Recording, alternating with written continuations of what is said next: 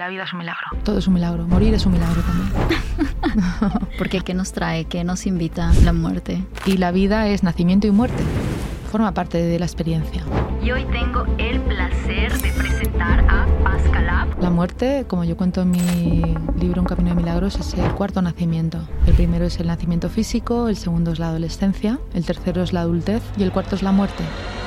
Nos da mucho miedo a la muerte, pensamos que es algo malo, no queremos que la gente se muera, estamos muy apegadas a las personas, incluso personas mayores que ya han vivido una vida plena, no les dejamos marchar. Las personas en el hecho de muerte dicen esto, que tú acabas de decir una y otra vez, ¿no? Me arrepiento de no haber hecho esto, me Mm. arrepiento de no haber estado con las personas que más quería, me arrepiento de haber estado tan dedicada a mi trabajo que ni siquiera me gustaba del todo y he dejado al lado a mi familia. Enfermamos porque vivimos en un estado constante de estrés y de ansiedad, pero no pasa nada porque voy a un médico, me receta una pastilla y me quita esto que tanto me está molestando.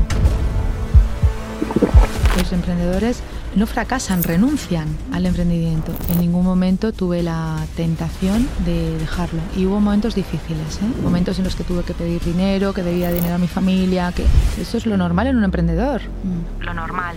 Porque se te acaba el dinero, porque tienes que pedir a tu familia, porque ya estás y con dos hijos y divorciada. No es fácil a veces, pero esa opción yo no la tomé en ningún momento. Si solamente tuvieras un mes de vida, ¿qué harías? Hola a todos, bienvenidos a un nuevo episodio de A lo Grande Podcast. Hoy tengo una mega invitada. Siempre lo digo mega invitada, pero es que cada persona que traemos a este episodio es realmente una joya. Y hoy tengo el placer de presentar a Pascalab, que después de trabajar durante más de 15 años en el mundo del marketing y la publicidad, en 2010 comenzó su trayectoria en el campo del desarrollo personal y en el 2016 fundó su escuela online precisamente de crecimiento personal.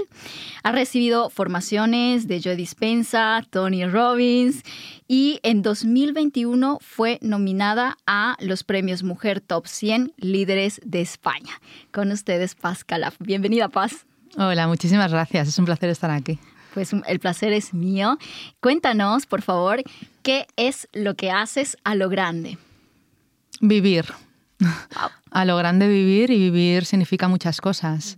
Vivir es estar en la vida, no es estar mm, pasando por aquí de puntillas, sin ton ni son, sin rumbo, sin propósito. Vivir es hacerte cargo de ti, es mirar hacia dónde quieres ir, es rodearte de las personas que quieres y hacer algo bonito para ti y para los demás. Y en eso estoy, aprendiendo a vivir, haciendo lo que la vida me está poniendo por delante.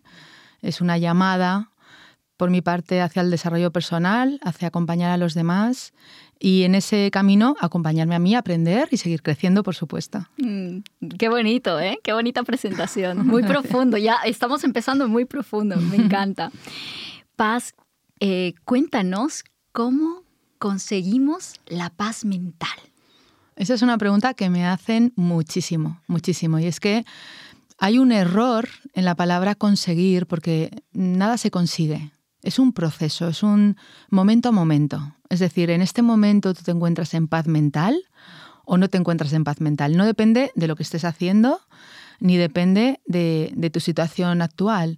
Depende de cómo tú estés incorporando en ti este momento. Si para ti es un momento donde que te crea estrés o que te crea ansiedad o que tienes dudas, aunque estés en el paraíso, no vas a estar en paz. No se trata de dónde estés, sino cómo tú te sientas por dentro. La paz mental no se alcanza y si se alcanza, se alcanza en cada momento. En este momento ya se está alcanzando, porque estamos en confianza, porque estamos en un lugar seguro, porque estamos a gusto, porque estamos haciendo lo que nos gusta y en este momento ya estamos en paz. No hay, no hay nada más que buscar. El siguiente momento, quizás coges el coche, te vas a tu casa, a lo mejor estás en un atasco y tú decides si estás en paz o no estás en paz en esa situación. Si estás en un atasco, puedes aprovechar para escuchar una canción o un audiolibro o hacer una llamada o simplemente respirar y darte cuenta que estás viva. O puedes estar eh, en el miedo, en, en, el rechazo, puedes estar enfadada, puedes estar protestando y quejándote de que estás perdiendo el tiempo en un atasco. La situación es la misma y consigues la paz en ese momento tomando una decisión. poniendo la vida a tu favor. Estés donde estés y hagas lo que hagas, siempre puedes tomar esa decisión de estar en paz. Qué lindo. Eh, estoy entendiendo como la paz mental, como ese estado, ¿no? Más que eso, lo que tú decías, el ir a por algo, el conseguir algo, es, es conectar quizás con un estado en particular que para ti signifique la paz. Es un estado mental la paz, igual que la fe, igual que la abundancia, igual que la generosidad. Todo es un estado mental en realidad. Lo que pasa es que pensamos que es una forma de ser, una personalidad. Todos podemos estar en paz, todos podemos ser generosos, todos podemos ser agradecidos si nos conectamos con la esencia de lo que es estar en paz, agradecidos o generosos. Para estar en paz hemos de ver también eh, cuatro pilares, los cuatro pilares que sustentan al ser humano, el cuerpo, la mente, las emociones y el ser profundo. Estamos en paz en el cuerpo cuando tenemos el cuerpo relajado. Si estamos aquí, por muy a gusto que estemos, bien rodeados, en un lugar seguro, si estamos en tensión en el cuerpo, los hombros arriba, los glúteos eh, apretados ¿no? Y, no estamos a gusto en el cuerpo, no podemos estar en paz, porque esa, e, esa resistencia en el cuerpo nos está produciendo incomodidad en la mente también mm. y en nuestro sistema emocional.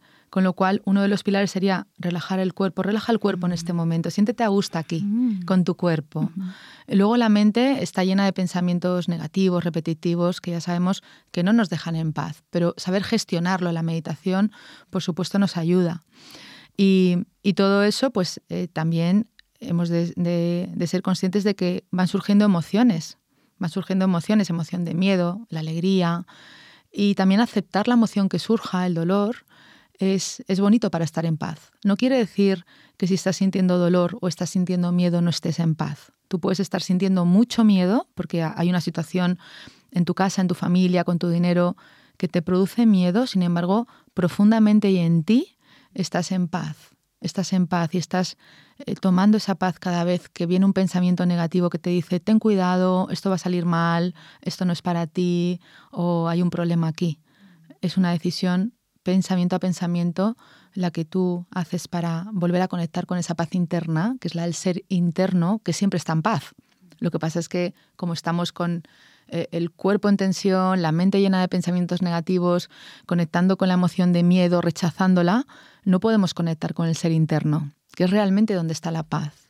Cuando dejamos a un lado todo eso, es cuando surge la verdad. Es, la esencia del ser humano. ¿Y cómo podemos entonces eh, mantener, una vez que conectamos con esa sensación, con ese estado de paz, cómo la mantenemos? Creo que es una pregunta que, que yo particularmente me la hago mucho, ¿no? Porque, por ejemplo, a mí me gusta meditar, yo medito, conecto con ese estado interno que tú mencionas, y luego es como cierro ese espacio de meditación y ¡puf! ¿no? Y te enfrentas. Entonces, me encantaría saber eso. Claro, ahí surge el momento siguiente. Ahí es cuando tú vuelves a decidir si en ese momento siguiente, que podría ser el atasco, puede ser una discusión con tu pareja, puede ser un desafío al que te enfrentas. Tú ahí tienes que decidir si quieres de nuevo relajar el cuerpo, volver a conectar con, la emoción, aceptarla, volver a observar el pensamiento, dejar a un lado el pensamiento negativo y, y tomar un pensamiento que de verdad tenga que ver con el momento presente. Estoy bien, estoy en un lugar seguro, hay un desafío, evidentemente, siento miedo, es verdad, pero puedo respirar, puedo relajar el cuerpo y puedo ver que hay muchas posibilidades para, para superar este momento. Si no puedo hacerlo sola, puedo pedir ayuda, puedo preguntarle a otra persona que tenga experiencia, eh, puedo dejarlo en estado virtual y hacer otra cosa para consultarlo con la almohada y luego retomarlo mañana. Lo que no puedo hacer, que es lo que solemos hacer, es enredarme en eso enredarme en ese problema, en ese miedo, mm. en esa dificultad, porque entonces voy a teñir el siguiente momento con eso y el siguiente también y no voy a poder dormir bien y me voy a despertar cansada y al estar cansada estoy más eh, sensible, al estar más sensible tengo menos creatividad, cuando estoy sensible, con miedo, cansada, estoy mm, más, más, más inconsciente en realidad. Mm. Entonces todo se me va haciendo bola y voy acumulando miedos y voy acumulando eh, desafíos o retos o problemas sin resolver, entonces la vida se convierte en un problema en sí misma, porque hemos ido acumulando todo eso sin resolverlo, porque hemos tenido miedo a enfrentarnos, hemos tenido miedo a mirarlo, hemos tenido miedo a preguntar, hemos tenido miedo a, tener esa conversación. Y eso se va acumulando y tiene unas consecuencias. Mm. ¿Cuáles son esas consecuencias? Pues enfermamos, mm. enfermamos eh, físicamente, mentalmente, enfermamos porque vivimos en un estado constante de estrés y de ansiedad, de que no podemos ni sabemos salir y pensamos que esto es lo normal. Si todo el mundo tiene estrés, si todo el mundo tiene ansiedad, mm. pero no pasa nada porque voy a un médico, me receta una pastilla y me quita esto que tanto me está molestando. Inconsciencia, en el sentido de que el problema va a estar igual. Esa pastilla te sirve, por supuesto, si estás en un momento muy delicado, muy delicado, de verdad. Y esos momentos muy delicados pasan muy pocas veces en la vida. Entonces sí, es necesario. Pero si no estás en un momento tan delicado, puedes tomar otros recursos, pedir ayuda, eh, darte paseos al sol, alimentarte muy bien de una forma sana, meditar, eh, estar con personas que te quieran, mm, pasear. Hay muchos otros recursos que tú puedes ir tomándolos y organizando tu vida, tomando rutinas diferentes, saludables, amables, bonitas, que vaya transformando tu, tu sentir interno, tu mente y tus emociones y tu vida en algo que de verdad sea emocionante, que sea emocionante, que sea inspirador, que, sea agradable. Mm. Y eso es lo que hemos de hacer. Para eso hemos de hacernos profundamente responsables de nosotros, profundamente. Porque en la vida hay muchos desafíos, muchísimos. Y, y cuantas más personas tenemos alrededor, o si somos emprendedoras, empresarias, o cuantas más responsabilidades tengamos alrededor, más desafíos vamos a tener lógicamente una persona que está sola, que no tiene hijos, no tiene pareja, no, no tiene eh, nada en lo, en lo, que, con lo que relacionarse, ninguna persona y no tenga una empresa, pues se tiene a sí misma y ya tiene un reto muy importante, pero cuantas mm. más puertas abiertas tengas, mm. más retos hay. Mm. Pero claro, ahí está la experiencia de la vida, con todo eso que está ahí delante. Y me, me, me quedé con esa palabra, ¿no? Hacerte responsable. ¿A qué te refieres con ese término de hacerse responsable?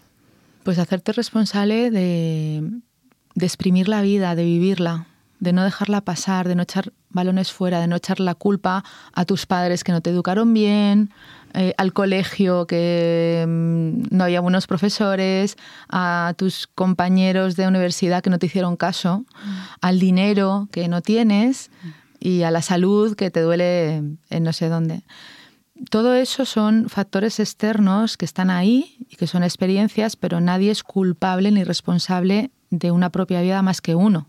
Mm. Cuando somos niños echamos la, culpa a papá y a mamá, mm. evidentemente, incluso los adolescentes echan la culpa a cualquiera.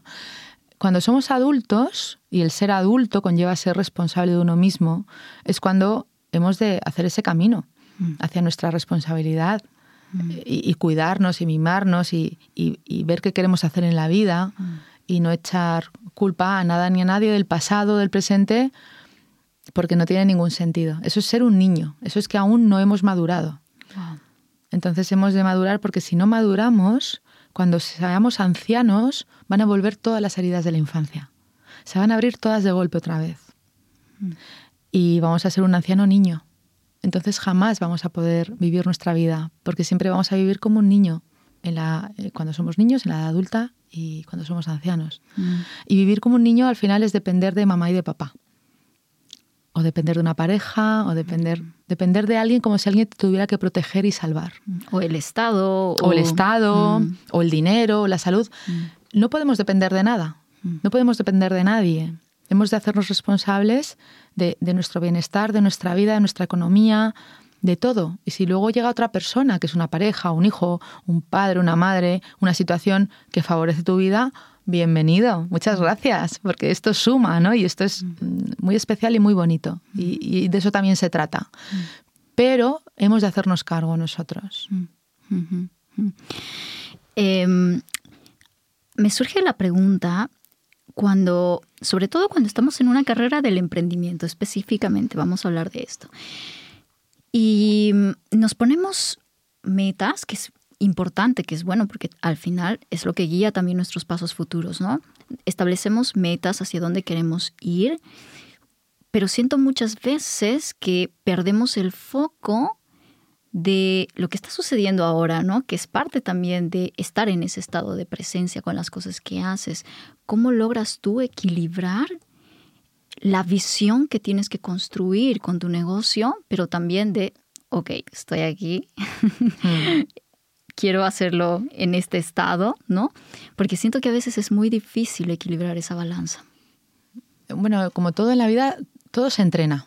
Mm. Es real que es un entrenamiento y que nadie nace con, esa capacidad, ¿no? Eh, ya sé cómo hacerlo todo, no, no sé cómo hacer nada. Yo voy a entrenar, voy a, voy a aprender, voy a preguntar, voy a eh, estudiar y voy a ver cómo lo hago. Y luego la práctica es lo que te lleva a la excelencia. Mm. Claro, poco a poco, ¿no? Y lo que te sirve hoy no te sirve dentro de cinco años y tienes que seguir aprendiendo y avanzando. Por supuesto, has de tener un plan, un plan, un plan a tres años, un plan a cinco años, y tienes que tener un momento en el presente para hacerlo, evidentemente, ¿no? Vivir en el presente, mirando al futuro, hacer ese plan y luego ya ver ese plan en, en, qué actividades se dividen, qué necesito y, y hacerte un plan pues día a día, mes a mes, año a año, de qué es lo que necesitas.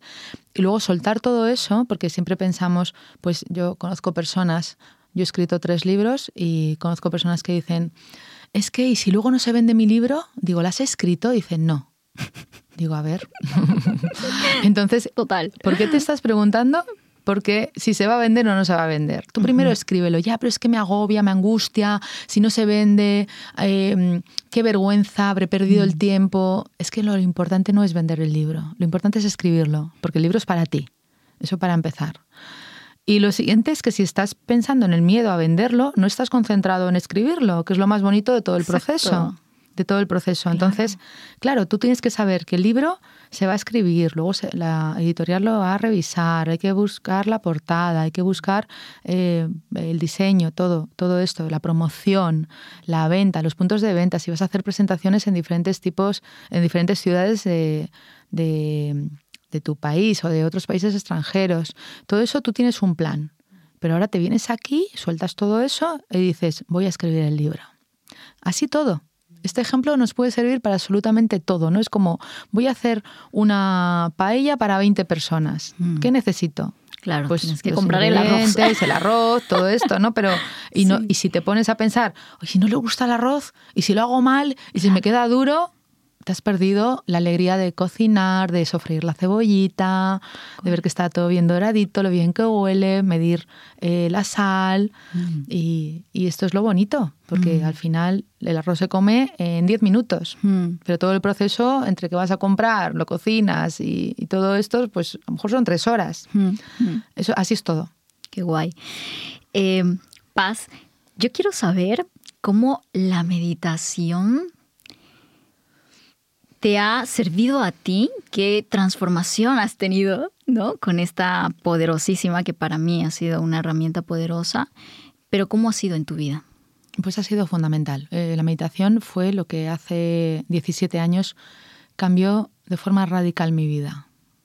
Nosotros nos reuníamos en casa de, de una amiga, Alicia, con un gran maestro de meditación, con Fernando, que había estado más de 20 años viviendo en India, y nos poníamos a meditar sin saber nada de meditación. Mm. Y claro, en ese momento pues yo tenía mucho estrés, los pensamientos de, estrés venían a mi cabeza una y otra vez. No, no podía meditar, pensaba que eso era un horror, que no me concentraba. Al principio siempre pasa. Claro, al principio siempre pasa. Mm. Y, pero yo decía, aquí hay algo bonito, aquí hay algo, ¿no? Porque la vida siempre nos lleva a un lugar bonito. Lo que pasa es que a veces nos confundimos y rechazamos. Y, pasa igual que los emprendedores. Los emprendedores no, no, no fracasan, renuncian al emprendimiento. Nunca se fracasa, se renuncia, en el camino se tira a la toalla. En meditación es lo mismo. Estás renunciando a la meditación. No estás fracasando porque no sepas hacerlo, porque te parezca que hay algo que está mal, porque estés incómodo. Has de seguir ahí, has de seguir, has de seguir, has de seguir con curiosidad, con humildad, con valentía. Entonces, en ese proceso me di cuenta de, lo bonito que era meditar, ¿no? Que yo salía de ahí, íbamos todos los lunes, una vez a la semana, y yo decía, wow, es que me encuentro muy bien. Es que no sé qué ha pasado realmente, pero hay algo que ha pasado que ahora eh, esto que me parecía un problema o que me creaba tanto estrés, ya no lo veo tan dificultoso ni tan problemático. Algo ha pasado. Entonces ahí fue cuando empecé a estudiar, me formé como experta en mindfulness en la universidad y ya pues empecé mi, todo el recorrido de desarrollo personal y todo empezó en la meditación. Wow. Wow. Eh, yo creo que muchas personas cuando conocen este mundo de la meditación se quedan un poco como, no sé si paralizados, ¿no? Porque piensan que meditar es eso, no estar sentado toda la tarde en estado, ojalá, ¿no? Sí, ojalá. Bueno, no, sé si ojalá. también. Pero, sí, que puede ser, sí, ¿no? Podría ser. Podría ser. Podría ser bonito también. Claro, pero no, yo creo que todo tiene su proceso, ¿no? Yo me acuerdo las primeras veces que me ponía a meditar, pues no aguantaba ni cinco minutos porque mi mente ya estaba en 20 cosas a la vez, ¿sabes? Claro. Hoy en día puedo decir que, claro, son años que llevo haciendo esto y digo, me puedo sentar tranquilamente mm, cuando tengo tiempo, ¿sí? Eh, hacerlo como mínimo 20 minutos, pero que se me pasan así, ¿no? También, pero es como lo, normal dentro de mi vida, pero si tú me preguntabas hace años, es que yo no, no, podía estar así ni cinco minutos. Claro, claro. Creías que no podías. Creía que no podía. Porque tú pensabas, igual que muchas personas, igual que yo, mm. que la meditación era entrar en un estado de meditación inmediatamente y estar súper a gusto. Exacto. Pero la meditación es volver otra vez. Mm. O sea, se te va el pensamiento a un lugar de una película de miedo. Mm lo que tengo que hacer, lo que me ha faltado, lo que este no problema, lo que no hice, etcétera, etcétera, etcétera, porque me han dicho esto, esta persona, que querrá decir, uy, qué raro. Es volver. O sea, la meditación es no hacer. No hacer, no es hacer, no hay que hacer nada, es todo lo contrario. Mm. Pero como estamos acostumbrados a hacer, con el cuerpo en movimiento, siempre con la cabeza pensando, con, con todo en movimiento, cuando nos dicen, ahora siéntate ahí y no hagas nada, no hagas nada, no nada, no. Bueno, sí, respira, pero respira es que vas a respirar igual, es que no, eso es inevitable, ¿no? La respiración es automática, afortunadamente, porque si no nos moriríamos, porque estaríamos tan estresados que no se nos olvidaría respirar. Sí. Entonces la meditación no es hacer, es dejar de hacer. Deja de tener el cuerpo en tensión, deja pasar el pensamiento y vuelve otra vez a el momento presente, a, tu foco, a, la respiración, al cuerpo, a un audio, a una música, a las olas del mar, a lo que tú hayas tomado como foco. Y, es volver una y otra vez ahí, volver, volver, volver. Que te pierdes y estás cinco minutos con tu película de miedo. Bueno, pues a lo mejor al minuto seis te das cuenta, oye, que estoy meditando. Pues vuelves. ¿Está mal? No, está perfecto, porque has vuelto. Y siempre te vas a dar cuenta de que, oye, que yo estaba haciendo algo, no estaba meditando, vuelvo otra vez. Y enhorabuena, porque ya está, es que no hay que hacer nada más. Pero esto es incómodo. ¿Por qué? Porque la meditación es un espejo muy fiel y te dice cómo estás. Te dice, estás súper estresada, no paras con los pensamientos, no paras de moverte. ¿Qué te pasa? Claro, nos sentimos incómodos al ver cómo estamos y queremos irnos de ahí. No es que me duele aquí con la meditación, me tengo que levantar, me tengo que mover, tengo que rascarme, tengo que, tengo que. Y al final es que hay una prueba, hay una prueba. La vida te está diciendo, mírate cómo estás y hazte responsable. Cuando salgas de la meditación, igual sabes que tienes que tener una conversación con una persona o que eso que ibas a hacer 10 cosas esa tarde vas a hacer 5, porque si no es demasiado estrés. O que quizás pues vas a cenar algo saludable en lugar de lo que tenías mm. preparado, mm. porque te lleva a eso. La meditación te lleva a estar contigo, a cuidarte, a mimarte, a amarte, a, mm. a soltar ese miedo, a comprender la vida.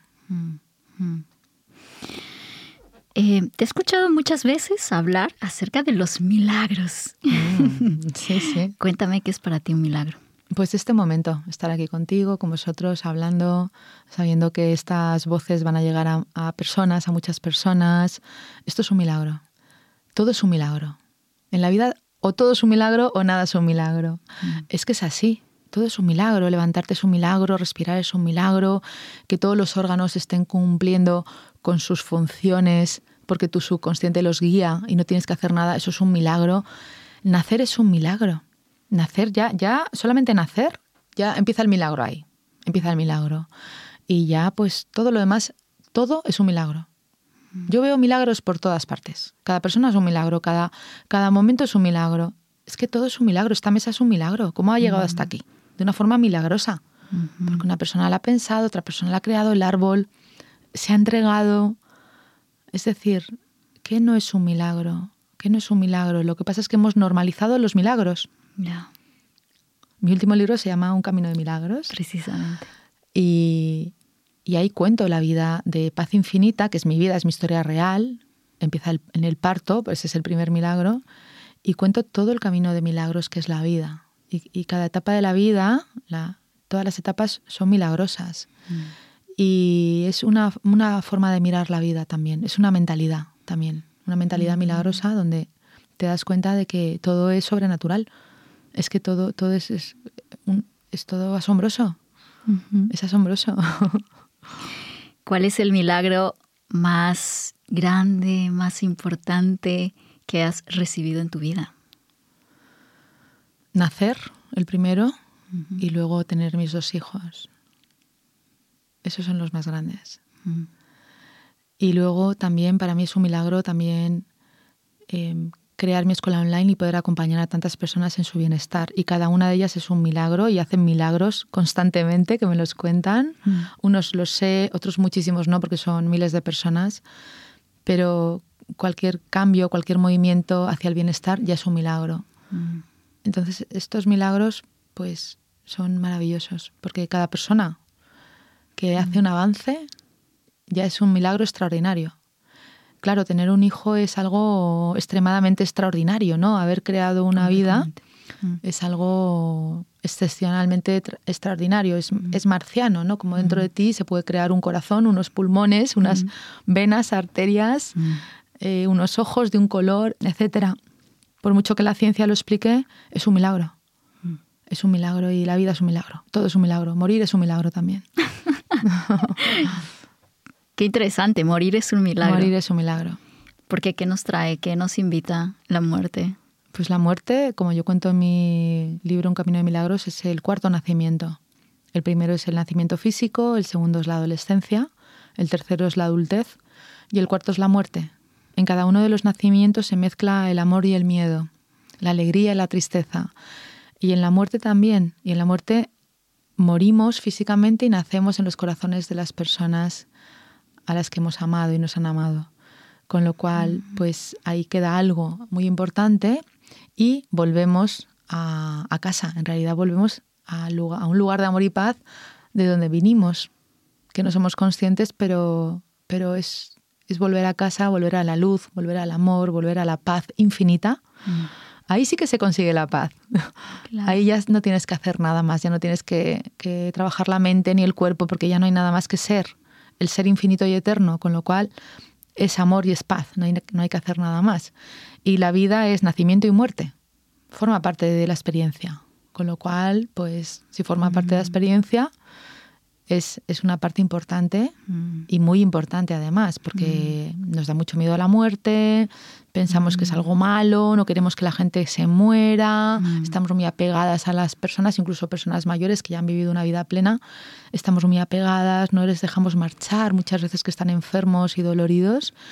Y soltar todo eso comprendiendo que cada persona tiene su momento y, que, que, hemos de ser conscientes de que la muerte forma parte del proceso y es, además es un proceso muy bonito de desarrollo y de crecimiento para la persona que se queda aquí.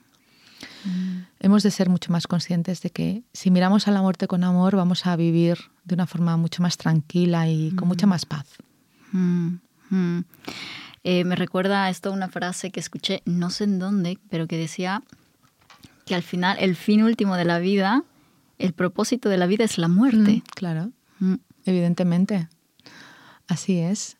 Entonces, si lo abrazamos así y estamos cada día preparados, ya hoy estoy en paz con, todo.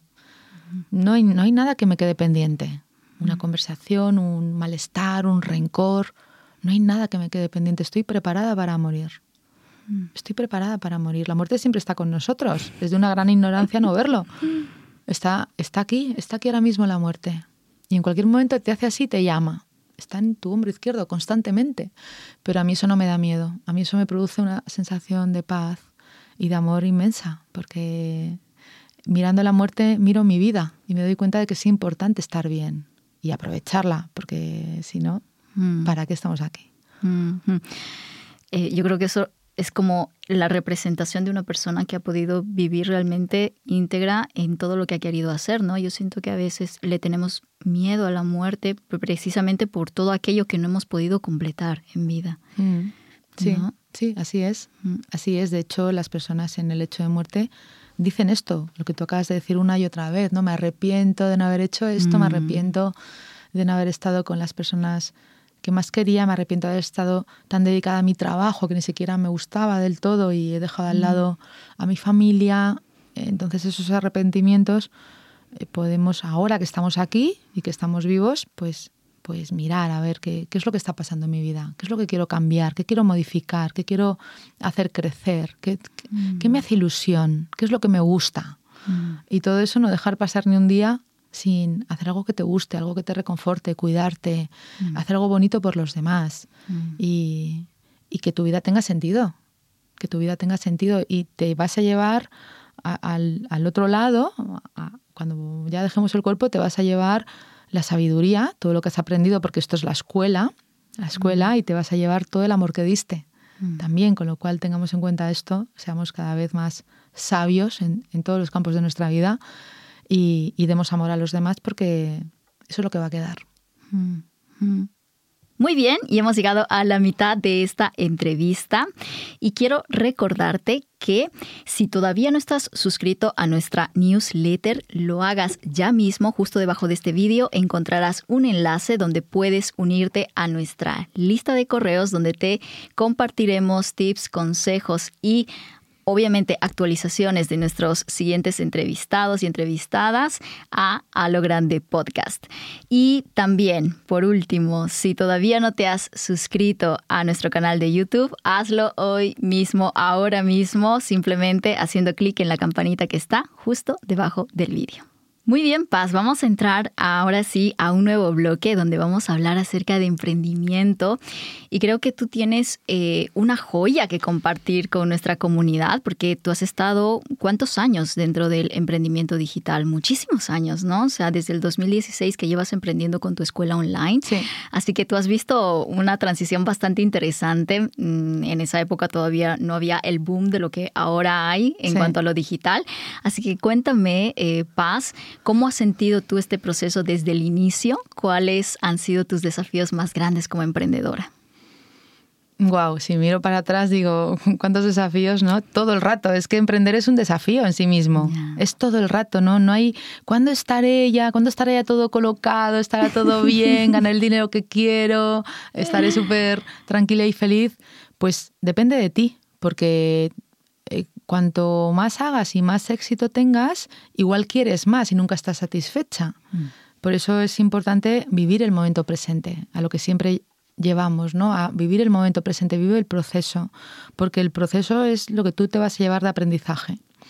Entonces, el, eh, la persona que emprende, emprende con mucha inseguridad, claro, igual que yo. Mm emprendes y no sabes nada, no sabes, no sabes, tienes una ilusión, tienes una idea, es lo único que tienes, pero ni siquiera sabes si esa idea es buena o mala, o tiene sentido o no, o es una locura o es una tontería. Es que no lo sabes, ¿no? Y a todo el mundo le pasa esto.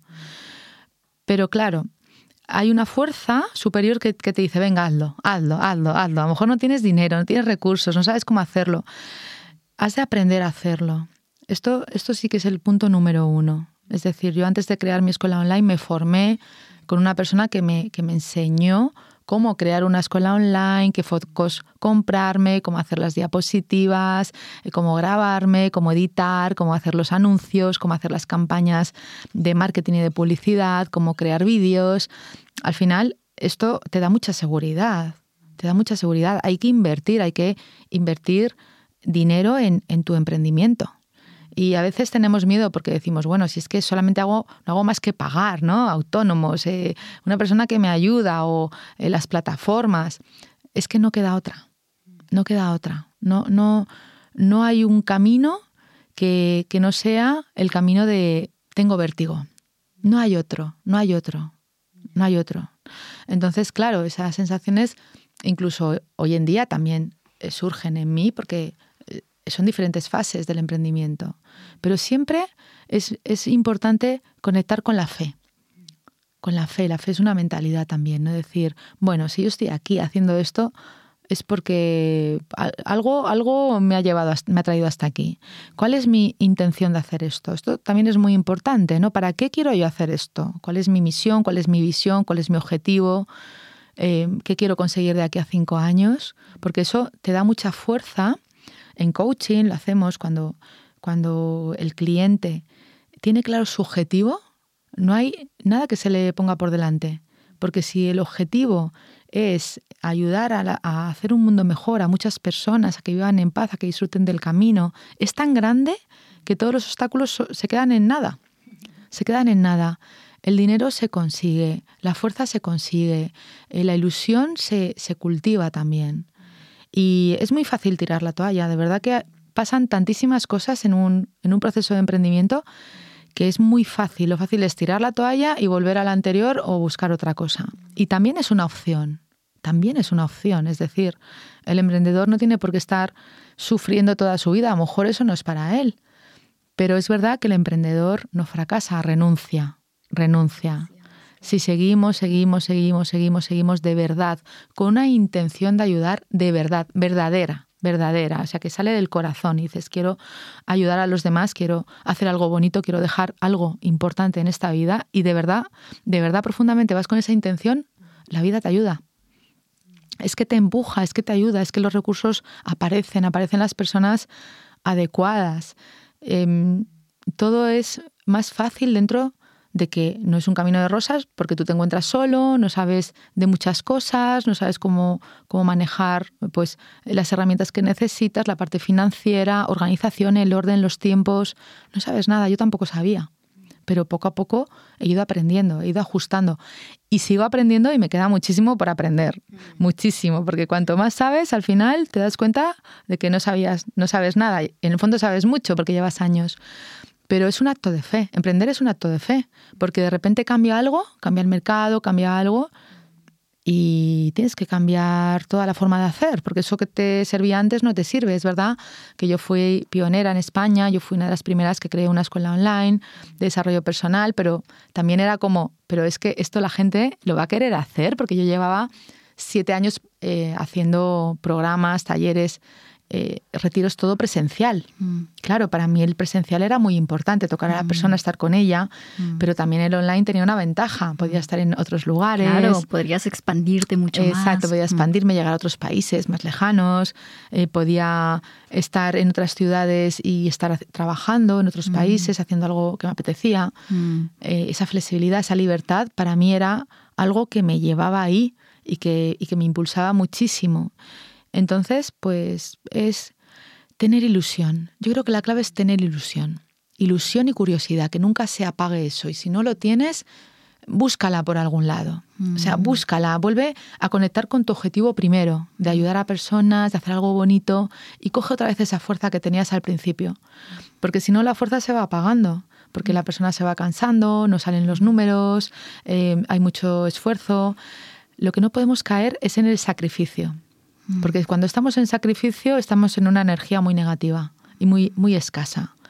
Entonces ahí es como que estamos agotados y las cosas no salen. Hemos de, mm. de volver siempre a la ilusión, a la confianza, a la fe, pedir ayuda a los demás. Mm. Hoy en día lo tenemos más fácil porque hay otras herramientas, incluso la inteligencia artificial nos ayuda muchísimo. Mm. Es mucho más fácil. Creo que a diferencia de hace años atrás, o sea, a lo que hay ahora, tienes muchísimo más a tu disposición, ¿no? En cuanto a herramientas y todo, o sea, es muchísimo más. En cuanto a lo digital, al menos, yo creo que mm, es mucho más fácil. Una diferencia, pero bueno, mm. básicamente es un acto de fe, aprender lo que tienes que hacer.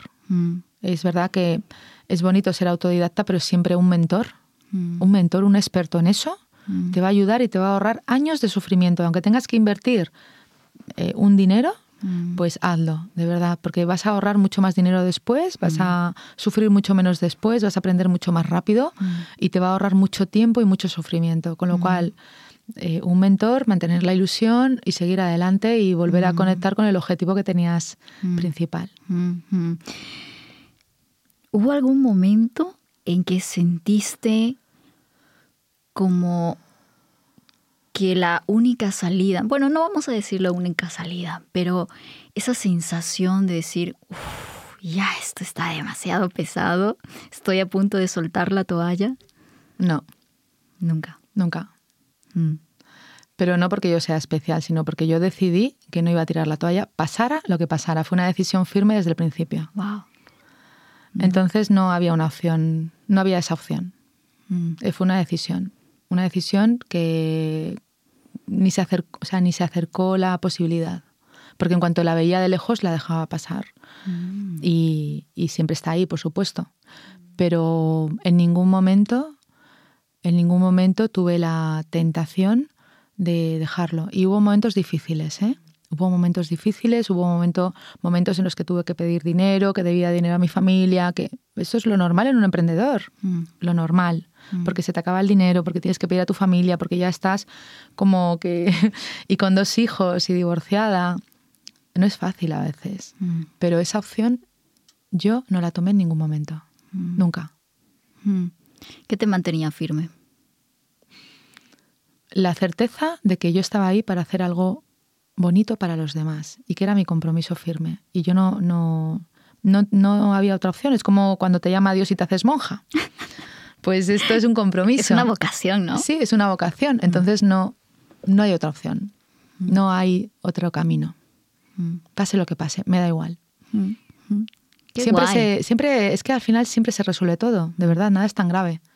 Nada es tan grave. La gente le da mucho miedo el tema del dinero, que es verdad que es delicado, porque cuando debes dinero a tu madre, a tu pareja, a tu tal, tal, dices, madre mía, ¿por dónde voy a salir? Digo, ya veremos por dónde salgo. Tú te pones los tacones, te pintas los labios de rojo y te vas a la calle. Siempre hay alternativas. Siempre hay opciones. Y ya está. Y si no, y si, mira, no tengo dinero ni para comer, me quedan 10 días del mes y no tengo dinero para comer, pues te compras lo más nutritivo que haya en el supermercado, mm. te lo comes y, con, y haces un poquito de ayuno y ya está. Mm. Quiero decir que siempre hay opciones, de verdad, que siempre hay opciones. Y si de verdad, y si de verdad hay una llamada real hacia ese lugar, que eso tú lo sabes, tú lo sientes. Pero eso tiene que ser porque no, no lo estás haciendo por dinero, no lo estás haciendo por intereses, no lo estás haciendo por poder, no lo estás haciendo por fama, no lo estás haciendo por nada de eso. Porque si no, si lo estás haciendo por algo de eso, está claro que vas a tirar la toalla. Cuando hay algo más grande que tú que te esté impulsando porque ya has tomado una decisión de estar ahí, pase lo que pase, mm. sigues hacia adelante. Mm. Mm. Eh, me llama mucho esto, ¿no? Porque al final es como encontrar también algo que te permita crear esa trascendencia en las cosas, ¿no? Que van más allá inclusive de, de, lo material, que ojo que está bien porque al final estamos en la 3D, como siempre digo, ¿no? Y que necesitamos esto, ¿no? Lo material y tal. Pero, pero sí que es cierto que hay algo mucho más allá que nos mueve y la persona que digas que no encuentro eso, ese, ese tal que me mueve, pues creo que también eso es importante, ¿no? O sea. ¿qué te mueve más allá de eso? Y cada uno tiene su, su forma de verlo, ¿no? Hay algunos que eso les mueve, pues, sus hijos, ¿no? O el salir adelante por sus hijos, o el ayudar, lo altruista, el servicio, ¿no? O sea, hay distintos enfoques que le podemos dar, pero siempre siento yo que hay ese algo más. Algo más, hay algo más que tú no lo haces por ti, tú no emprendes por ti. Si no, si no es que, es que mm, lo dejas a un lado, a la de tres, porque hay otras opciones para ti.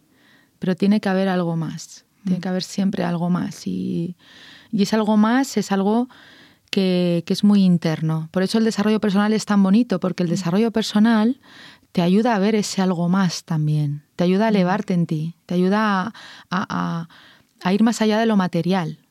Y, y, ver ese sentido tan profundo de, de, lo que tú estás haciendo, de tu emprendimiento, que, que puede ser y que muchas veces es tu propósito de vida. Mm. Con lo cual, ¿quién va a renunciar a su propósito de vida? Mm. Sería una locura, que también pasa. Mm. Pero el desarrollo personal ayuda mucho a tener claridad en ese sentido. Y claro, en mi caso, quizás eh, ha facilitado también que justo mi emprendimiento es de desarrollo personal, con lo cual yo me he formado con muchos mentores y con muchos programas en desarrollo personal, con lo cual yo estaba haciendo un proceso de emprendimiento a la vez que hacía un proceso muy profundo de desarrollo personal que me ayudaba a conectar con ese propósito y esa esencia mía que me mantenía con ilusión y con fe. Pero si tú te estás dedicando, una persona se está dedicando a un emprendimiento de un, no sé, de un supermercado, por ejemplo, por lo primero que me ha venido a la mente, mm. o un fisio, o, un centro de belleza. Por ejemplo, has de hacer desarrollo personal en paralelo, porque si no, no tiene sentido, porque si te quedas en lo material, eh, es demasiado duro. Entonces siempre, siempre haz un proceso de desarrollo personal, léete libros de desarrollo personal, medita. En mi podcast Medita con Paz hay meditaciones gratuitas. En mi web hay todos los talleres, cursos, programas de diferentes precios. Hay un montón de opciones, hay recursos mm. gratis, recursos de pago, según la intensidad que tú quieras. No hay excusa. Ahora mismo, incluso gratis, tenemos tantas opciones que empezar por ahí es bonito. Mm. Si quieres mm. más, puedes seguir profundizando. Pero esto es para mí es innegociable en un emprendedor. Es innegociable, porque si no, no tiene sentido, es demasiado eh, duro a veces y sacrificado, porque se hace desde ahí, desde el sacrificio y la dureza. Cuando se hace desde un lugar más elevado, es cuando tiene sentido. Mm. Y ahí sigues hacia adelante. Mm. Hablando de finanzas, Paz, ¿cuál ha sido el desafío financiero más grande que has tenido que pasar? Pues el principio del emprendimiento. Mm. El principio del emprendimiento porque, claro, yo tenía recursos limitados como casi todo el mundo. Mm. Casi todo el mundo tiene recursos limitados económicos. Y, pero yo siempre he tenido una fe a mí. Me daba igual que se me acabara el dinero, me daba igual, lo tuve que hacer, se me acabó el dinero, tuve que pedir prestado y todo eso, hubo un momento que yo decía, a ver, paz, em, sí, tú tienes mucha fe y mucha ilusión, pero la situación es esta. ¿Estás segura? Decía, sí, pues venga, para adelante. Y estaba tan segura, había algo, algo que me decía que sí, ¿no? Pero es verdad que cuando veías los números y todo decías, madre mía, que estoy divorciada, que tengo dos hijos, ¿sabes? Que tengo una casa, que tengo un... O sea, que tengo una responsabilidad pero también lo hacía por ellos, como tú has dicho antes, ¿no? Lo hacía por nosotros, por la familia, por salir adelante, por, por darles comodidades y eso es que nadie te frena, no te frena nada. Pero si hay momentos delicados que dices, tragas saliva y dices, mm, a ver si, a ver cómo termino este mes, ¿no? A ver cómo acabo este mes. Pero bueno, siempre hay, siempre, siempre hay soluciones, de verdad. Mm. Como dicen, Dios aprieta pero no ahoga. Mm. Esto es verdad la vida aprieta pero no ahoga. Y siempre con conciencia, no a lo loco, no a lo loco. Tienes que saber cómo utilizar tus recursos. Tienes, yo lo que hice muy bien, eh, lo siento, lo siento así, es formarme, formarme continuamente, invertir dinero en mi formación, porque eso me daba mucha seguridad, porque yo tenía mucho conocimiento y sigo formándome. Yo me formo todos los años, hago formaciones muy muy importantes, donde invierto dinero en mis formaciones, porque eso es lo que, eso es lo que nadie te va a quitar. Nadie te va a quitar eso. Y pase lo que pase, aunque te arruines diez veces, vas a volver a, construir, porque eso lo tienes, es tu sabiduría, es, es, tu tesoro. Mm. Entonces es, es importante hacerlo así. Para mí por lo menos ha sido importante, aunque te quedes sin dinero, si tú estás invirtiendo un dinero en tu formación, con eso vas a multiplicarlo luego. ¿Cuál ha sido la inversión más grande que has hecho? Pues en algunas campañas en, redes sociales para, algunos mm. programas online. O sea, mm. las inversiones en, online, claro. en publicidad. En publicidad, sí. Mm, sí, los recursos para nosotros, las inversiones más importantes son en publicidad. Para que lo que yo hago llegue a más personas, para que lo puedan ver más personas. Claro. Y eso es importante. Invertir en publicidad es, es muy importante. Es ¿Tú empezaste a invertir en publicidad cuando ya estabas ofreciendo tus programas y tus servicios o empezaste con publicidad desde un principio? ¿Cómo fue? Desde un principio. Sí. Sí, porque yo vengo del área del marketing y publicidad. Claro. Entonces, claro, tengo también esa ventaja que lo tengo claro, ¿no? Es, mm. si te quedan dos euros, invierte en publicidad dos euros. Wow. Y ya está, lo demás va a ir fluyendo. Claro, porque con esos dos euros, eh, pues si un anuncio en, imagínate en Instagram, imagínate que es una media de un euro, te cuesta en España, ¿no? Más o menos, en mi, en mi área de desarrollo personal. Y con dos euros eh, coges dos clientes, pues ya has, has, invertido en algo que se ha multiplicado, ¿no? Entonces de ahí, pues coges ese dinero y puedes invertirlo en otra cosa. Tienes que saber hacerlo. Pero, pero invertir en publicidad es fundamental.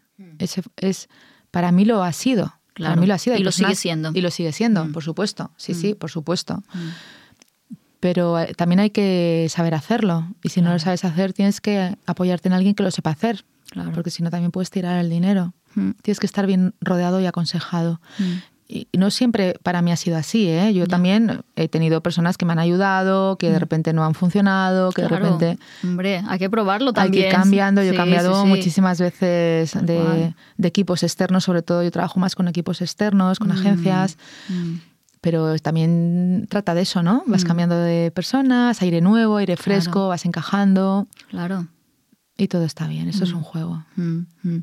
¿Podrías compartirnos, eso ya, obviamente, lo que tú quieras comentarnos, eh, cuánto factura tu negocio al año? Eso lo dejamos ya, creo que para... bueno. ¿Sabes por qué? Sí. Porque en realidad es que depende de depende tanto del año, Mm. depende de lo que yo haga, Mm, depende mm. de, de los movimientos que quiera hacer y Claro. depende de lo que quiera facturar. Vale. Hay Mm. años que son más tranquilos, Mm. hay años... Por eso no quiero confundir a la Sí. gente, Mm, ¿sabes? mm, Perfecto. Un emprendedor puede facturar muy poco o mucho, depende de lo que decida, porque tú a principio de año tú pones un objetivo. Eh, tú este año a lo mejor quieres facturar, da igual, mm, 20.000, 50.000, 100.000, 200.000, un millón. Da lo mismo. Pero tú sabes que si tú decides facturar eso, tú tienes que hacer... Claro. eh, Varias. Claro, tienes que hacer de, de determinadas acciones, eh, determinadas inversiones. etc.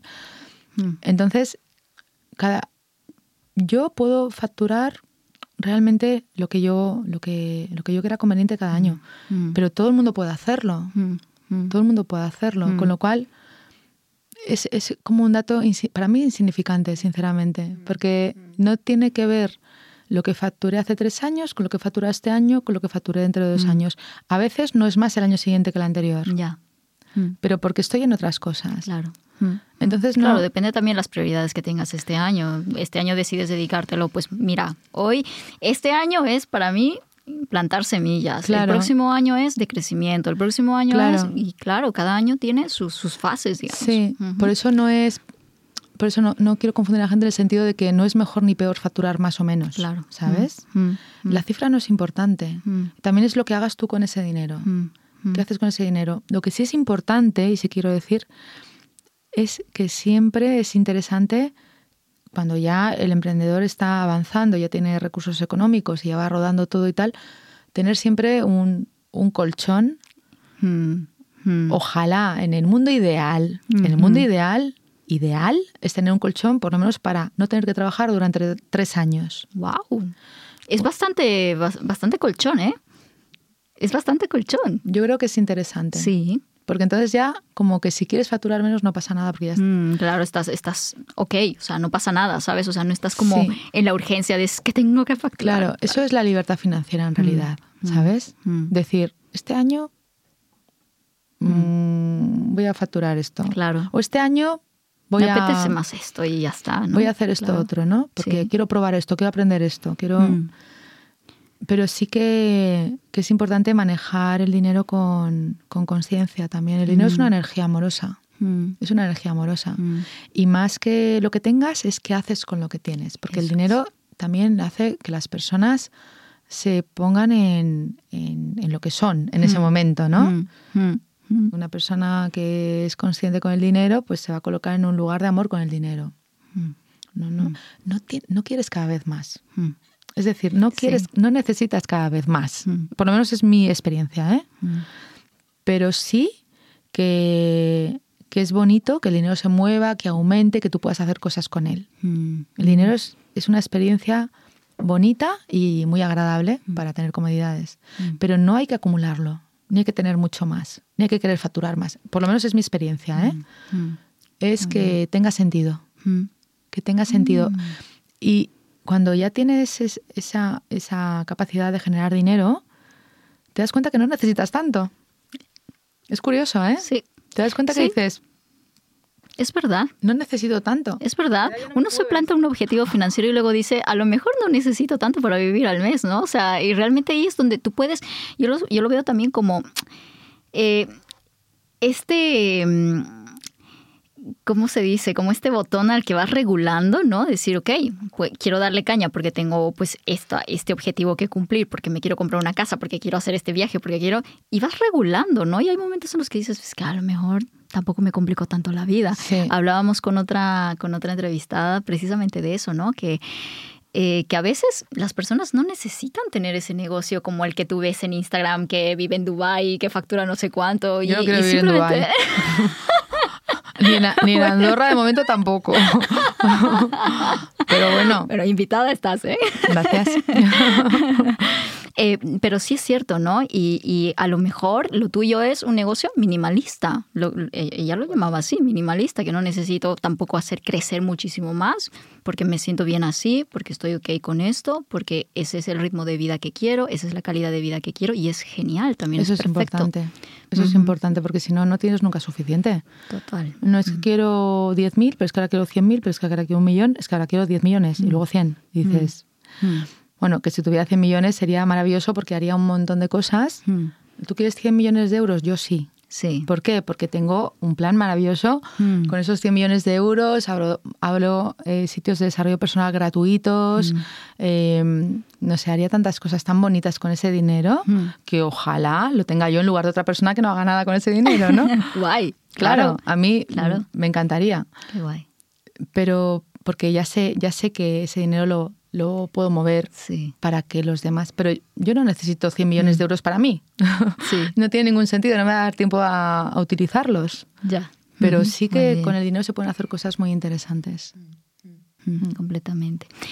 Eh, ¿Cómo te organizas financieramente? Mm, ¿Tú eres de las que se paga un salario mensual? Sí, Sí. Mm. Yo me pago un salario mensual y tengo un asesor Mm. que gestiona esa parte también. Mm. Yo me desentiendo de esa parte porque es verdad que, que a mí me cuesta más, ¿no? El tema de los números y tal. Yo soy más de... Y está muy bien, ¿eh? Sí. Busca- y yo creo que eso es Pierdo uno de tiempo, los errores. pierdo tiempo en Pierdes los Excel y todo esto. Total. Ujú. Entonces, como ya lo hice y ya es como que me perdía tiempo y, y conseguí hacerlo con mucho amor, las facturas y, ¿sabes? Para, para, para estar en, en ese lugar amoroso. Una vez que ya lo supe hacer, dije, bueno, pues ahora lo va a hacer otra persona. por mí. Sí, muy bien. Porque- Porque ahora que lo conoces, pues ahora sí que lo puedes también delegar. Eso es, eso Mm, es. Entonces tengo una persona externa que Va. me lleva un asesor, que me lleva pues toda esa parte Mm. y... Y, Y en cuanto a equipo, ¿cómo te mueves? ¿Tienes eh, un equipo ya conformado? Como mencionabas anteriormente, que claro, generalmente buscas también personas externas, como agencias que te puedan apoyar en ciertas cosas. ¿Tienes algún equipo interno de paz? Tengo todo externo, excepto una persona que está conmigo, que es. Mónica, Mm, mm, que lleva conmigo cuatro años, mm. que es mi mano derecha, que es mi otra yo, que es mi persona de confianza, Qué guay. Que si yo estoy aquí hoy es porque ya están eh, ha haciendo estado otras coordinando por cosas, detrás, claro. porque si no no podría estar aquí y me da pues esa libertad también, ¿no? De poder estar aquí. Mm. Y, y luego todo lo demás es externo. Todo lo demás, absolutamente todo lo hacemos con personas externas. Luego tengo una, un producto que es mágico que se llama Pazmanía, que ahí tengo otra socia, que es Mamen, Mm. y, también Mónica está con nosotras, y todo lo demás es externo también. Con lo cual, eso también a mí me facilita la vida, porque tener recursos humanos internos también hay que gestionarlos, ¿no? Entonces, cuando son externos es como Claro. otra, otra... Es otra dinámica, ¿no? otra dinámica. Y, y hay solamente un punto de contacto directo que gestiona luego todo lo demás con las otras personas, que también está, que Eso facilita es. muchas cosas, Sí, claro. eso facilita muchas cosas. Entonces, yo lo tengo así porque para mí ahora es esta Mm. opción. No digo a lo mejor dentro de tres, cinco años, pero no es mi plan. ¿eh? Mi plan Ah. es mantenerlo así, Muy hacerlo de forma externa y, y así me gusta hacerlo de Muy momento. bien, muy bien, muy bien. Bien, y ahora sí que vienen mis dos últimas preguntas y van de la mano de pregunta, de una pregunta que hizo nuestra anterior entrevistada. Este es el juego, ahora te lo explico. Em, cada entrevistado trae una pregunta para la siguiente persona que va a venir al ah. podcast, ¿vale? Ellos no saben quiénes son, o sea que no sabe quién ha venido, ¿vale? Y aquí te lanzo la pregunta. Si solamente tuvieras un mes de vida, ¿qué harías? Pues revisar mi listado de cosas que quiero hacer antes de morir, mm. ver cuáles son las prioritarias y hacer un plan de un mes. ¿Y qué cosas elegirías como prioritarias ahora mismo? Pues irme con mis hijos a Japón. ¡Wow! ¡Qué bonito! Sería Este año es nuestro plan también, ¿eh? De pareja. Sí, sí, sí, me ah, encantaría. Genial, genial. Em, ir con mi pareja a ver la aurora boreal. Mm. a ver, si tengo un mes, claro, es que tendría eso para mí decirlo así es difícil porque tendría tengo que, escribirlo, organizarlo, ¿no? Pero esos dos viajes, por ejemplo, sí que me gustaría mucho. Mm. Y lo que sí haría sería estar cerca del mar, mm. en Tarifa, por ejemplo, que tengo ahí un lugar y, disfrutar de cada momento. Cosas sencillas en realidad, salvo lo que esas dos ilusiones, ¿no? De estas dos cosas que, quiero experimentar. Tendría que revisar el listado, pero básicamente despedirme de las personas que quiero. Despedirme de ellas, dedicar tiempo a las personas que quiero, escribir cartas para todos, despedirme poco a poco, hacer una fiesta para toda mi familia, mis amigos, mis hijos. Em, y, y así, un mes ya, yo creo que... Hombre, vuela, ¿eh? Con el viaje a Japón, las y la fiesta, digo. Sí, y luego escribir un libro de mi último mes de vida. ¡Wow! Poderosísimo. sí, también lo haría cómo fue mi último mes de vida y cómo viví con conciencia mi último mes de vida. Es que yo, creo que escribir un libro es dejar un legado también. Sí, lo haría también. Qué bonito, mm. qué bonito. Y bueno, el mismo ejercicio para ti, Paz. ¿Qué pregunta le harías a nuestra siguiente invitada al podcast? Mm. Pues le diría que si fuera tiene que ver también con el último día de la vida, ¿no? Pero si fuera la última oportunidad de decirle al mundo mm. algo importante que ha aprendido en esta vida mm. y estuvieran grabándole todas las cámaras de televisión de todo el mundo, de todos los países, que fuera a llegar al mundo entero, ¿qué mensaje daría? Qué bonito, qué bonito. Muchísimas gracias, Paz, por este espacio, de verdad. Gracias a ti. Lo valoro muchísimo, lo he pasado muy, muy bien, he aprendido muchísimo, así que gracias por este espacio. Gracias a ti. Muchas gracias. Muy bien, y con eso nos despedimos de este episodio y ya sabes que hagas lo que hagas, siempre hazlo a lo grande. Nos vemos en una próxima. Adiós. Adiós. Estamos fuera. Bien.